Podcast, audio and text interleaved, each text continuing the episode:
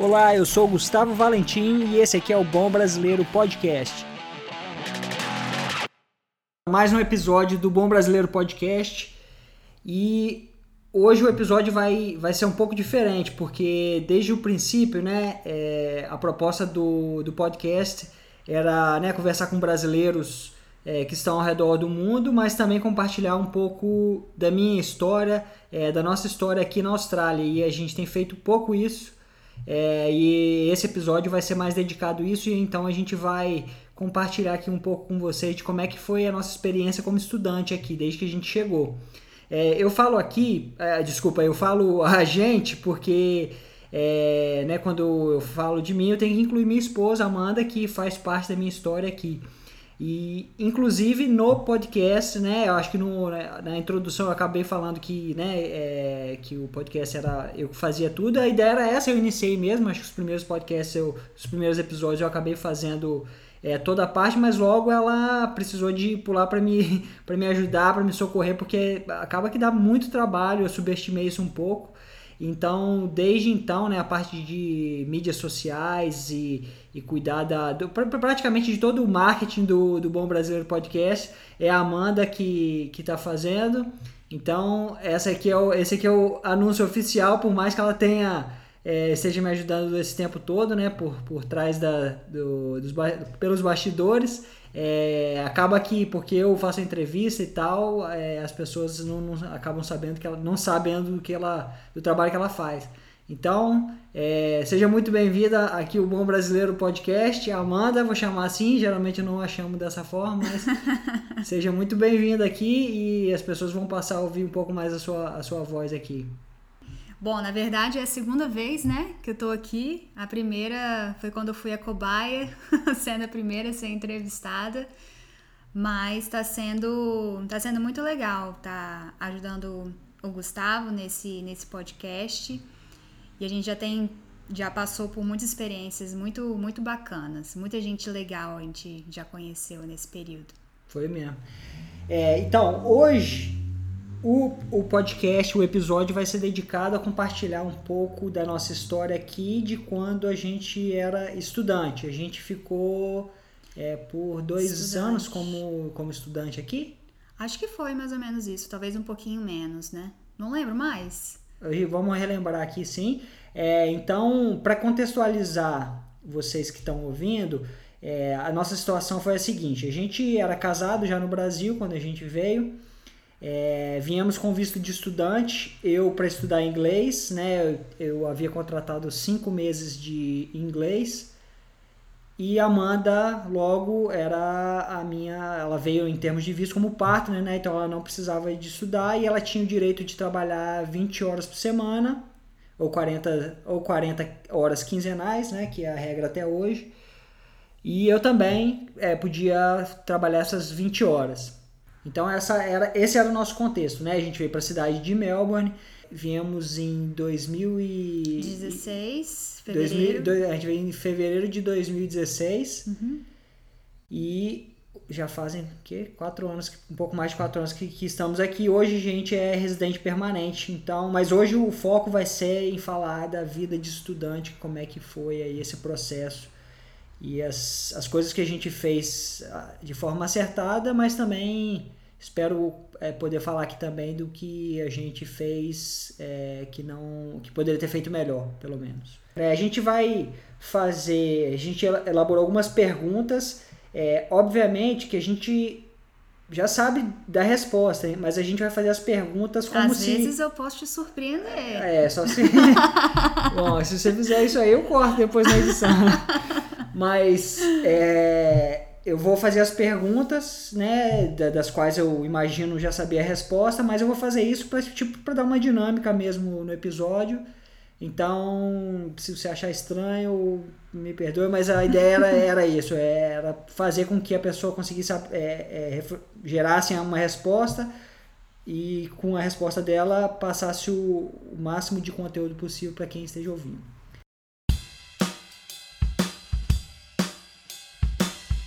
Eu posso começar fazendo uma pergunta? Então você pode Enxerida começar. aqui? Porque eu acho como que você veio como estudante da história, eu acho que talvez faça mais sentido eu te perguntar qual que era o seu nível de inglês antes de vir aqui para a Austrália e se você fazia algum cursinho lá, né? E se o seu nível de inglês lá foi o mesmo nível que você começou a fazer na escola daqui, se era equivalente. Olha, o último curso de inglês é, que eu fiz no Brasil foi foi no IASG. Uhum. Eu não me lembro qual que era, como é que eles avaliavam lá, qual o nível que tá, porque eu não fazia, eu fazia uma aula particular lá que a que a Nestlé pagava para mim. Uhum. Então, eu não, eu, sinceramente, eu não sei qual é o nível lá, mas eu, eu, eu, eu me julgava uhum. intermediário no Brasil. E quando eu cheguei aqui, eu entrei no acima do, do intermediário, intermediário, só que eu não achei que eu era. Logo que eu entrei na sala, eu já percebi que. Mas eu acho que é essa a ideia, eles te jogam um pouco para assim, uma, uma classe um pouco melhor para você já é, já começar a se esforçar desde o princípio, assim. Mas eu não achei que, que eu tava. que eu era digno ali, não. Credo.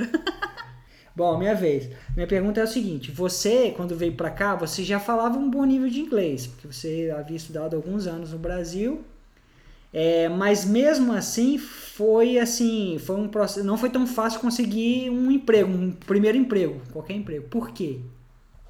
Bom, eu acho que tem dois fatores. Um fator é que, apesar de ter o conhecimento da língua, no sotaque australiano é completamente diferente. Eu, particularmente, tive um pouco de dificuldade nesse sentido. Tem a questão também, eu acho que um pouco pessoal de eu meio que dei um pouco uma, uma travada assim para conseguir, eu não me sentia tão confiante em buscar empregos.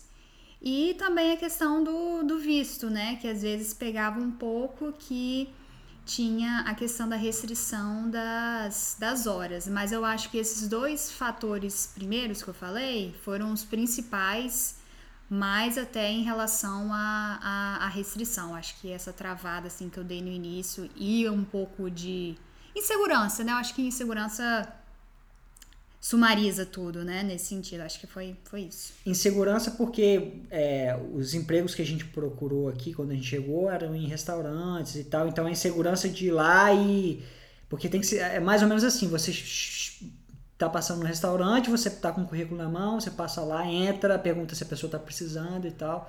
Então é essa essa insegurança inicial assim, né? Sim, e também às vezes um pouco de não acreditar em mim mesmo, que às vezes eu ia entender o que, que iriam falar. Não sei, não sei te explicar exatamente, mas eu acho que eu não sentia confiança em mim no, no início, assim, em relação ao, ao inglês. E quanto tempo mesmo demorou para você conseguir o primeiro? E foi aonde mesmo? Ai, foi no restaurante, né? Eu acho que foi um mês e meio. Um mês e meio. E Ai, foi, foi nesse formato mais. que você conseguiu, né? Você chegou foi. lá e, e, perguntou, entregou o currículo. Foi. Aí eles te chamaram para um teste. Isso, que é que eles chamam de, de trial, né? É bem comum aqui.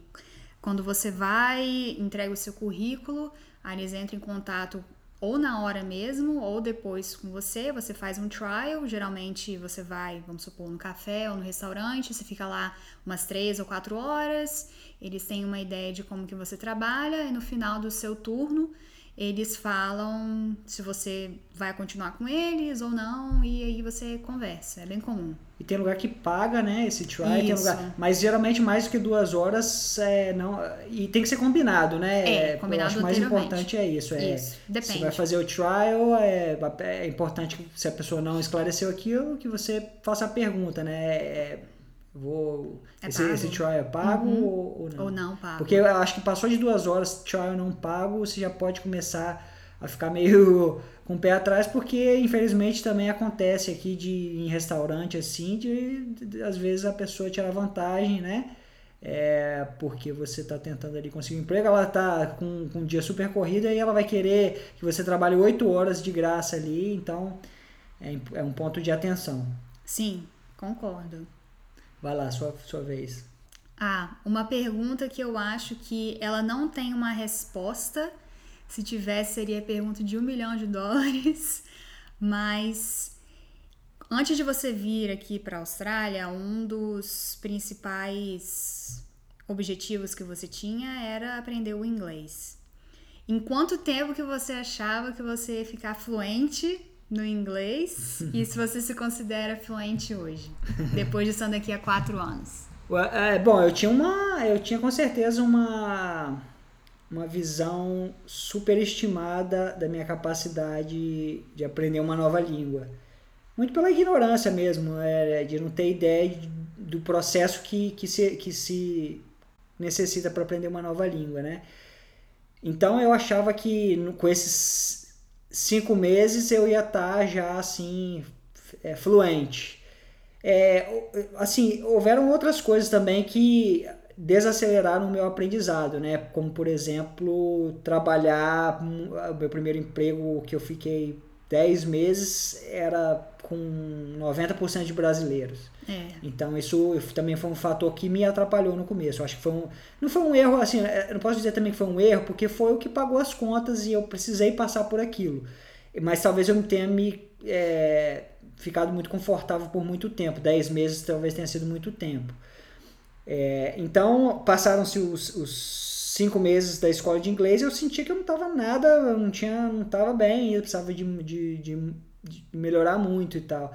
Mas senti que havia a evolução ali aparecendo e tal. Mas olha, eu acho que para eu me sentir assim, falar, nossa, agora eu tô fluente, eu acho que honestamente demorou uns três anos, né? Uhum. Agora, eu me sinto, eu, eu, eu acredito que eu seja fluente hoje, é, acredito que eu tenho um nível de inglês bom, mas eu sempre acho ruim, assim. Então eu acho que tem altos e baixos também. Tem dia que você está no trabalho, você está se comunicando bem, o inglês está fluindo, e tem dia que eu não sei o que acontece, que você esquece algumas palavras que você precisava lembrar para a frase ficar, para fazer o máximo de sentido. Então acho que é um, um sobe e desce, assim, né? Na, pelo menos na confiança, mas é, eu tenho um bom nível de inglês hoje, estou super satisfeito, né? Falo com, com tranquilidade que eu falo inglês, é, mas ainda assim é, ainda sempre tem aquela, aquela um pouco de, de insegurança, porque no final das contas não, não é minha primeira língua, né? Não é minha língua materna, então acho que, não sei, talvez daqui uns, uns 20, 30 anos morando aqui, talvez eu, eu esteja tão confortável quanto, quanto quando eu falo português.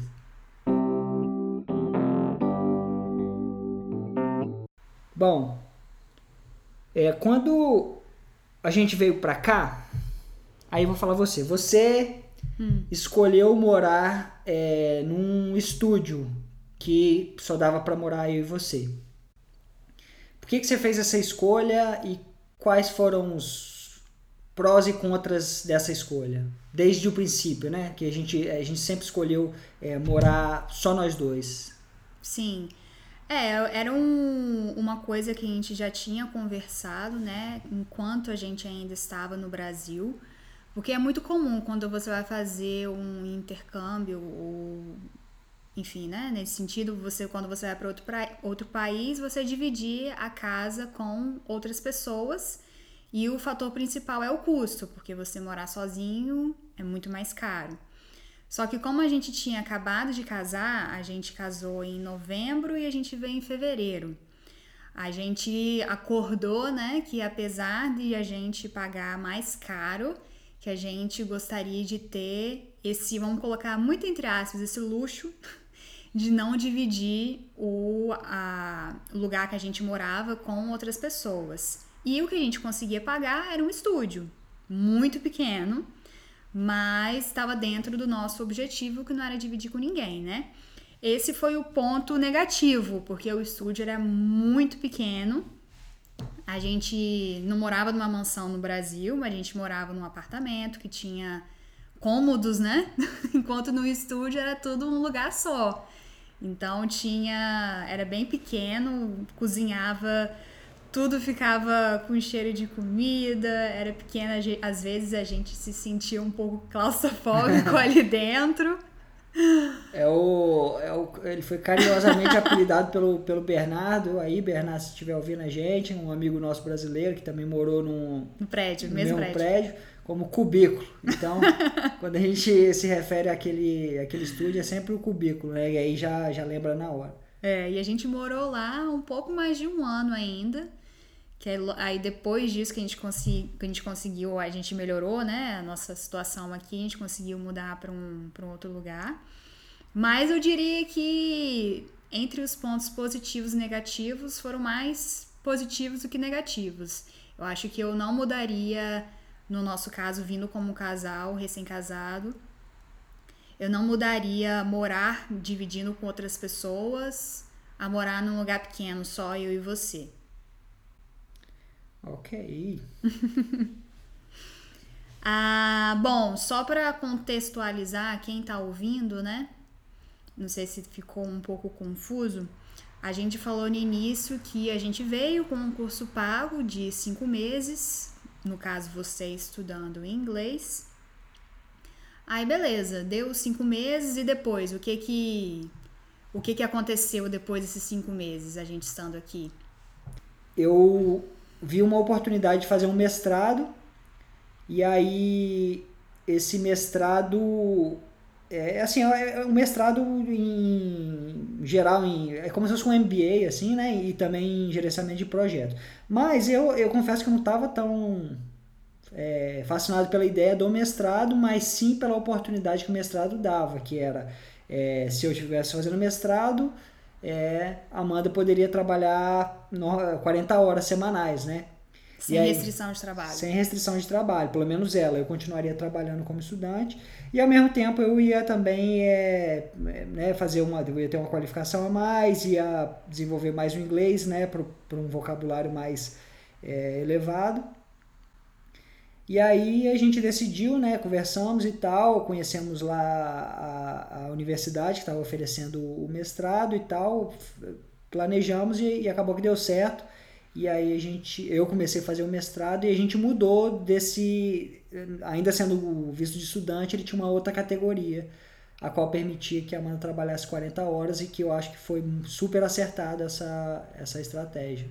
E como foi, porque você só tinha estudado o inglês, né, o curso de inglês, e eu acredito que no mestrado o, o vocabulário utilizado seja talvez um pouco mais complexo do que das aulas de inglês. Você conseguia acompanhar antes de começar o mestrado? Você chegou a ter algum receio de não conseguir acompanhar? Como foi ter o um mestrado e também que você trabalhava, né? Como foi conciliar isso tudo? Bom, eu vou responder a sua segunda pergunta primeiro, que eu acho que vai fazer mais sentido. O, o mestrado, ele, ele não tem a necessidade de você ir todo dia é, na, na universidade. Então, o, o, lance de conciliar trabalho com, com o curso, ok. Né? Fora os dias que você estava extremamente cansado e também tinha que ir, é, fora isso era ok. Agora, em relação ao inglês, eu tinha sim mesmo uma preocupação antes de começar o curso e a preocupação era real, porque quando eu cheguei lá foi um choque, né? Porque o, o, o formato do mestrado, ele, é, ele não é você senta, pelo menos nesse, nesse na, na Torrance, né, a Universidade de Torrance, que foi o que eu, eu comecei a fazer o mestrado. É, não era só um você chega lá e senta e aí você vai ouvir uma aula, né? É, é uma troca de ideia. Então, obviamente, o professor ele, ele vai chegar lá e vai é, começar na aula, vai abordar um tema e aí começa aquela troca de ideia. Então, não tinha segurança alguma para opinar e tal. É, uma vez ou outra dava uma opinião, mas aquela coisa muito tímida. E eu percebi que tinha outras pessoas também que eram assim, né?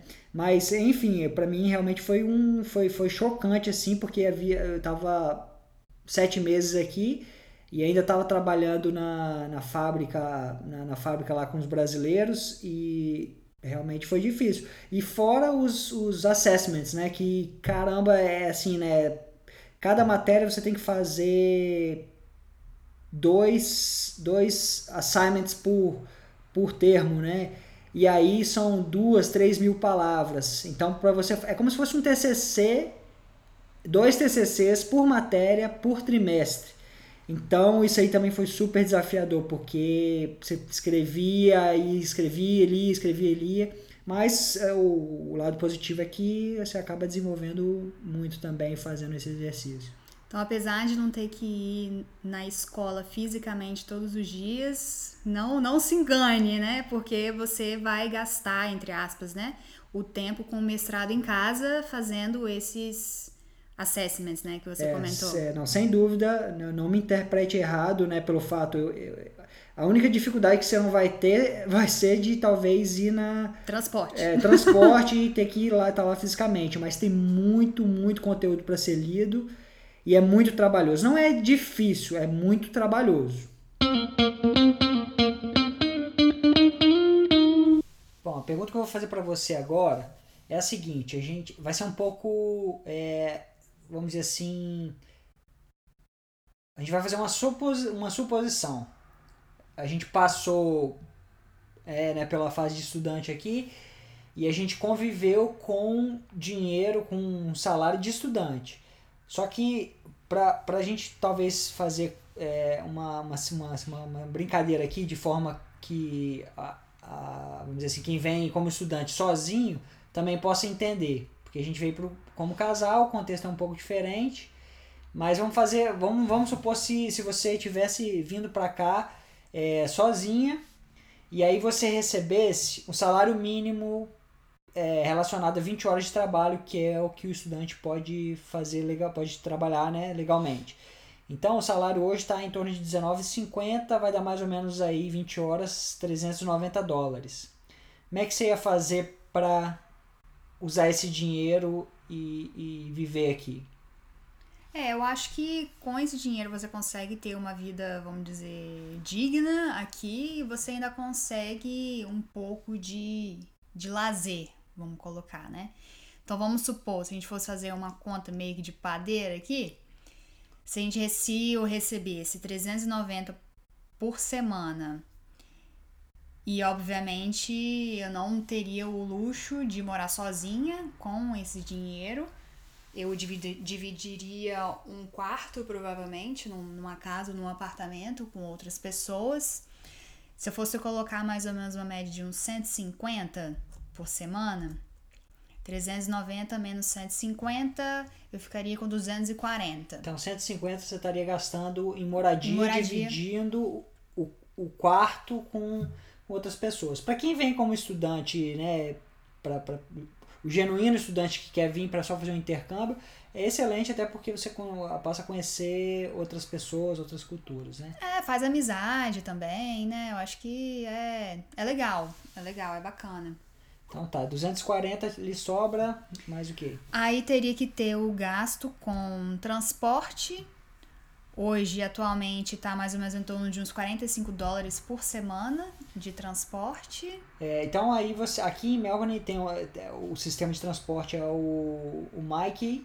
Aí você tem um cartãozinho, você recarrega ele, 45, então você usa ilimitado. Então você tem acesso a toda a, a malha, né, é, que, que inclui o bondinho, né, que a gente chama de tram, o trem e o ônibus. Isso eu acho fantástico aqui. Eu acho muito legal como que é tudo interligado e como funciona muito bem. Continuando a nossa continha, ficariam 195 dólares Beleza. nesse valor.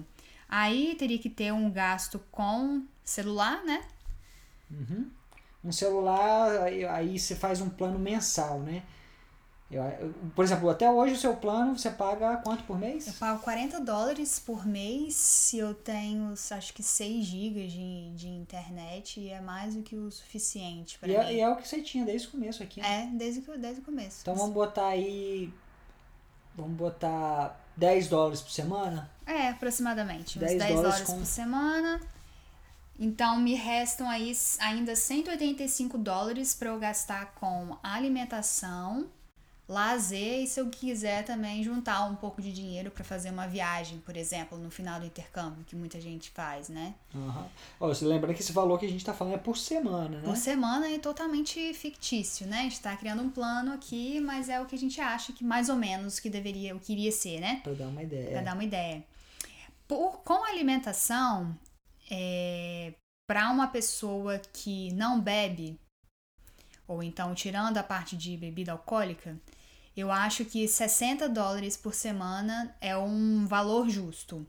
Dá para você comprar as coisas e. Ali, né? Pra você em casa. Esquece Em comer casa, fora. é. Né? Esquece comer fora. O comer fora, é, bebida, essas coisas, eu tô colocando dentro da parte do lazer, né? Então eu teria ainda 125 dólares por semana que eu poderia gastar com lazer ou fazer algum tipo de poupança para alguma coisa no futuro. Sim. Se a gente multiplicar isso, né, se fosse mais ou menos por mês, então por mês eu conseguiria juntar um pouco mais de 500 dólares por mês Uhum. dentro desse cenário que a gente colocou aqui, né? Então, bem rapidamente assim, né, por alto a gente consegue ver que ter uma vida de estudante aqui na Austrália, você consegue ter uma vida totalmente digna e fazendo muita coisa. Sim. Bom, aí esse dinheiro que lhe sobra, que você junta, aí é a sua escolha como é que você gasta, né? Se você pretende ficar aqui, você pode juntar esse dinheiro para fazer a renovação, que é uma grana. Sempre a renovação de visto é muita grana, e é o que muito brasileiro, né, que vem para cá faz, junta essa grana para poder renovar o seu visto, se a sua experiência for a mais legítima de todas, que é vir conhecer a Austrália, você pode pegar o, o final da sua, da sua, do seu período aqui, que você tem um período de férias, e vai viajar pela Austrália, vai fazer mochilão, ou então leva esse dinheiro de volta para o Brasil, é, dá até para de repente pagar uma parte do, do intercâmbio. Então eu queria fazer uma pergunta que é um, um pouco mais pessoal, vamos colocar assim, né? Não tão prática, porque a gente falou em relação a nível de inglês, a gente falou em relação a como conseguir, como foi em relação ao emprego, mas eu queria saber em relação a como que você se sentia, porque antes de vir para cá para a Austrália, a, o cenário que você tinha no Brasil era você trabalhava numa empresa bacana e decidiu vir para a Austrália por, por outros motivos, mas o fato é, chegou aqui na Austrália, você não tinha um emprego, tinha dificuldade do inglês, iria recomeçar de novo. Qual que foi essa sensação de ter que recomeçar do zero? Olha, é, nesse, nesse processo, principalmente inicial, a, a, gente acaba lidando com muitas frustrações, principalmente por causa da língua, né, e que consequentemente atrapalha a sua comunicação. E você viver num mundo onde você não se comunica é muito difícil.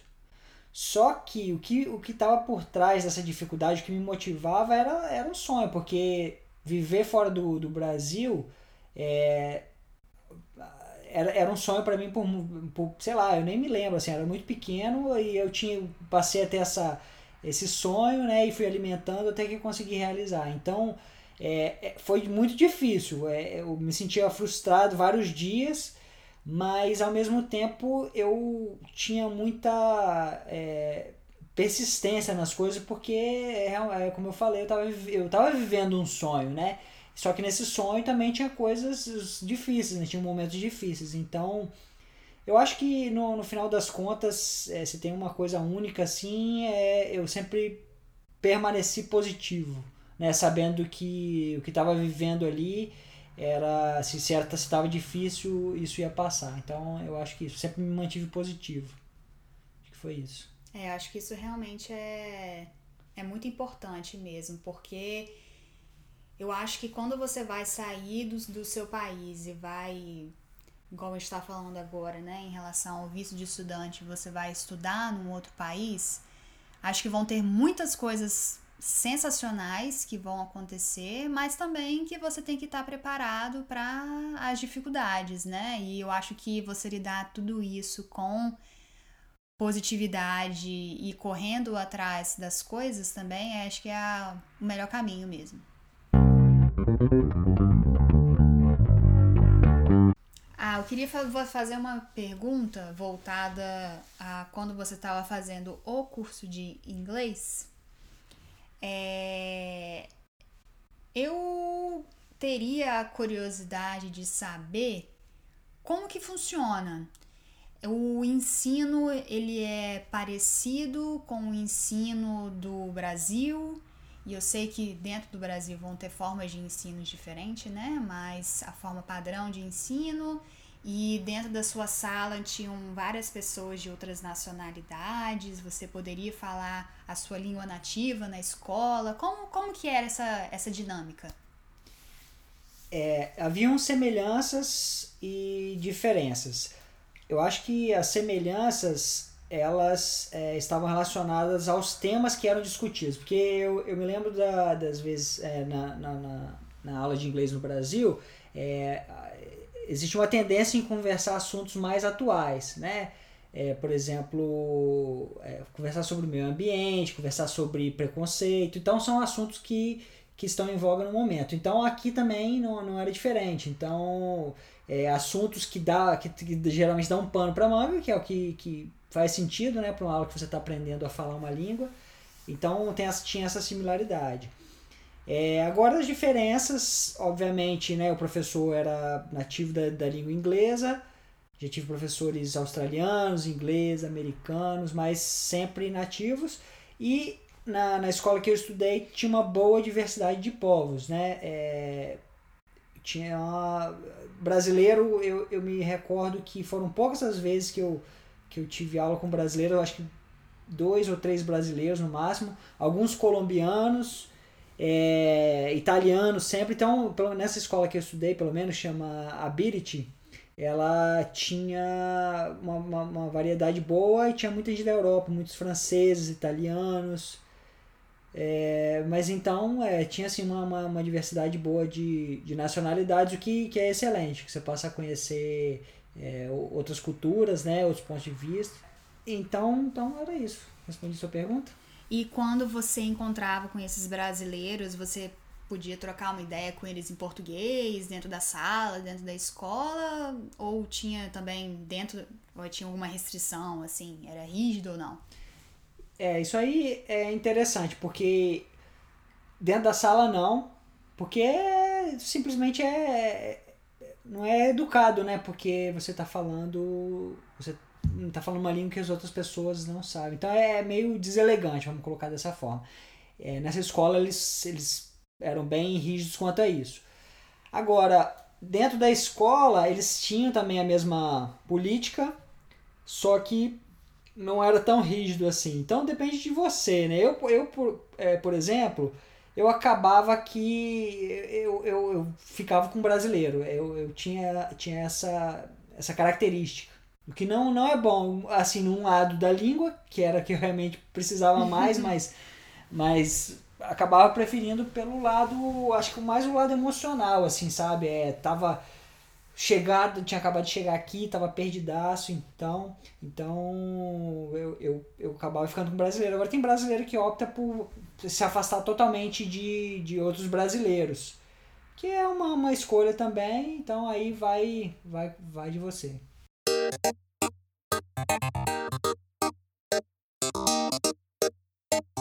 E agora vamos falar do assunto que todo estudante passa: perrengue. Perrengue.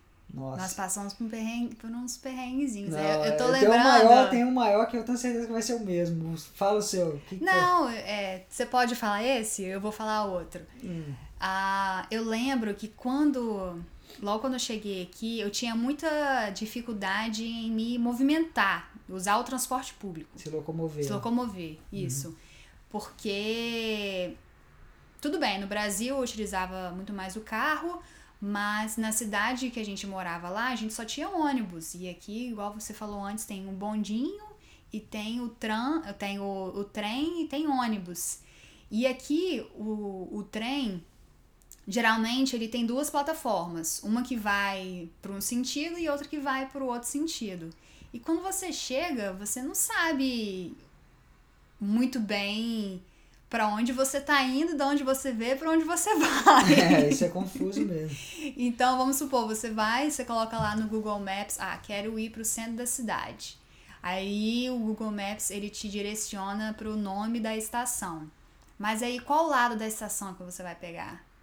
Então a gente sempre ficava nessa, nessa confusão danada de para onde que vai, de onde que vem. E eu lembro que isso era uma coisa que me deixava muito.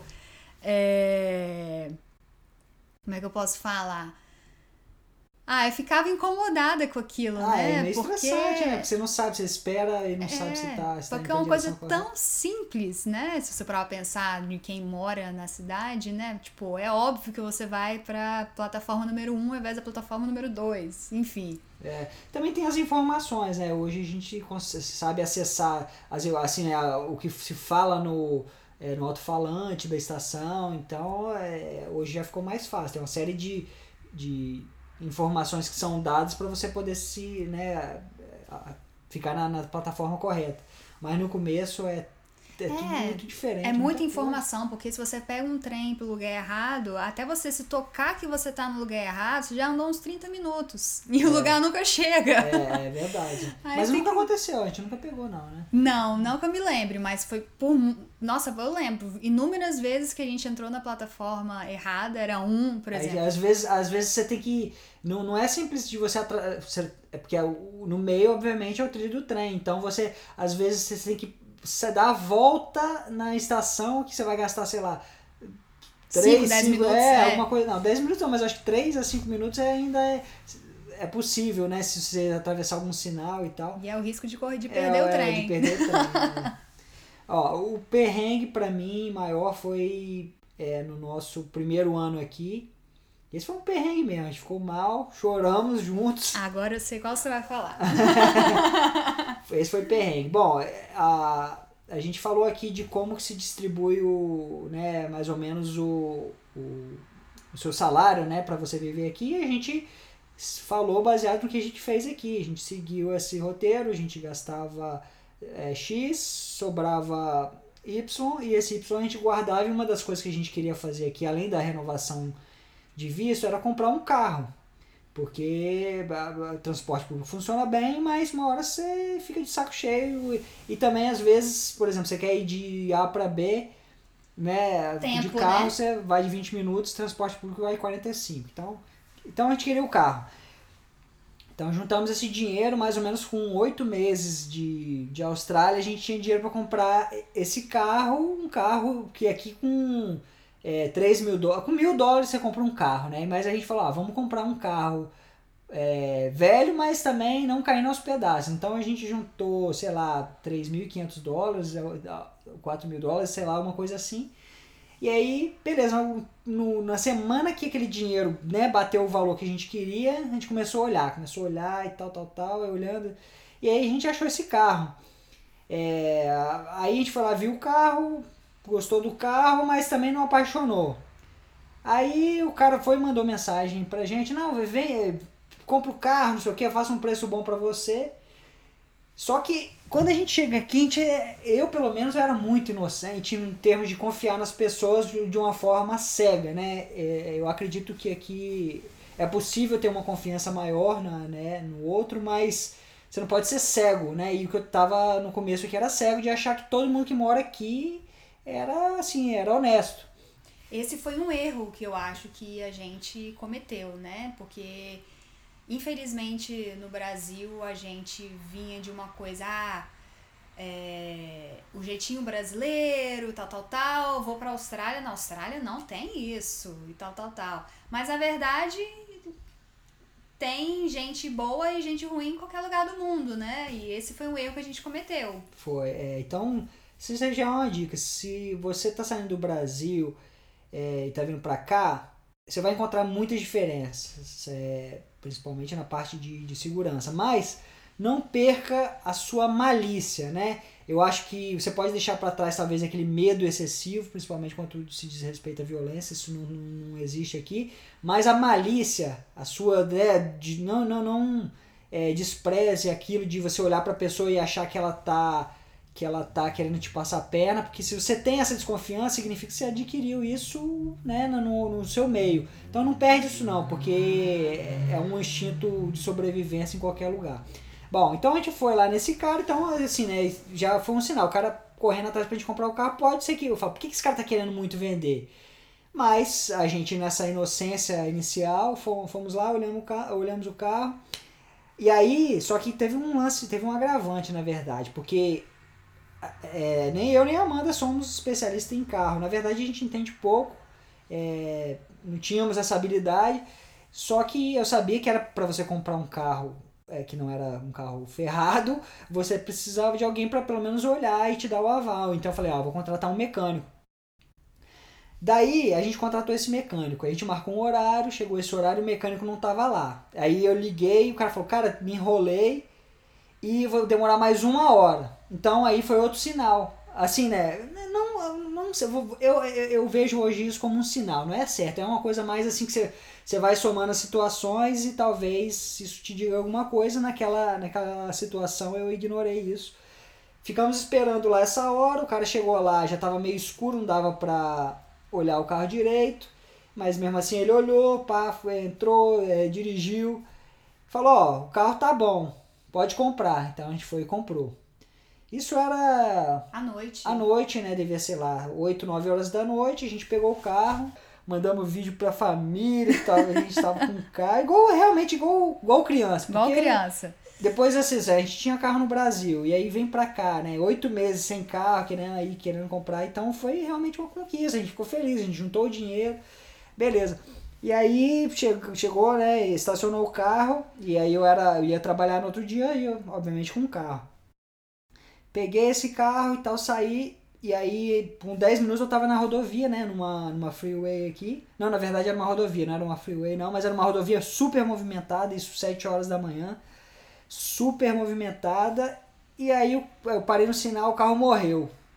Aí as pernas já começou a bater o joelhinho pro outro. o joelhinho começou a bater. E aí foi morrendo. Cada sinal que eu parava, ele morria, morria. E aí começou a soltar uma fumaceira, fumaceira. E aí eu, eu ligava o carro, metia o pé no acelerador e tal. Eu dei um jeito de chegar no meu trabalho que ficava, sei lá, uns, uns alguns dois ou três quilômetros à frente de onde o carro tinha parado, começado a parar. E aí descobri que o carro estava cheio de problema, o mecânico, liguei pro mecânico, ele foi lá olhar e o carro estava cheio de problema. Basicamente o que estava acontecendo era, né, no Brasil se fala, o carro estava é, tava fumando, né, queimando, queimando, queimando como é que se fala no Brasil? Queimando óleo, que é quando o óleo começa a entrar na, na, na, no motor por causa de, de rachados e tal. Um problema é que assim, você teria que refazer o motor, e é o, para quem entende carro sabe que isso aí é uma grana, principalmente aqui, então seria ficaria mais caro do que o carro que, que a gente tinha comprado. então esse aí foi o pior, porque a gente ficou muito mal, porque a gente tentou, né, é, a gente ligou para o vendedor e safado não, não sei como é que você dirige o carro e tal. E o mecânico também ligou. Não, cara, esse carro tá com problema, você vendeu o carro com problema. Não, não vendi não, né? E, e ficou nisso. E aí, resumindo a história, a gente tentou. Eu cheguei lá na casa do, do vendedor, o cara não queria sair né, e tal, porque acho que foi até melhor, porque se eu tivesse. Eu tava assim num estresse tão grande com aquela situação que é capaz de eu ter, ter arrumado uma, uma, confusão, uma confusão. É, uma confusão grande ali com, com aquele cara. Então a gente ficou com esse, com esse carro é, problemático, né? Ele deu problema, então a gente acabou gastando muito dinheiro depois para poder, né, fazer. A gente, na verdade, a gente ficou remediando. Na verdade, o Gustavo virou tipo um mecânico. Ia lá na, na, na, na loja de peça, comprava e ficava remediando, mas Assim, eu acho que o, a gente tava com a expectativa né, de um carro, e o carro com um problema grave, então essa foi uma, uma frustração muito grande, a gente ficou muito mal. Mas é. Mas enfim, a vida tá diferente e isso aí ficou para trás. Mas no momento foi um puta de um perrengue.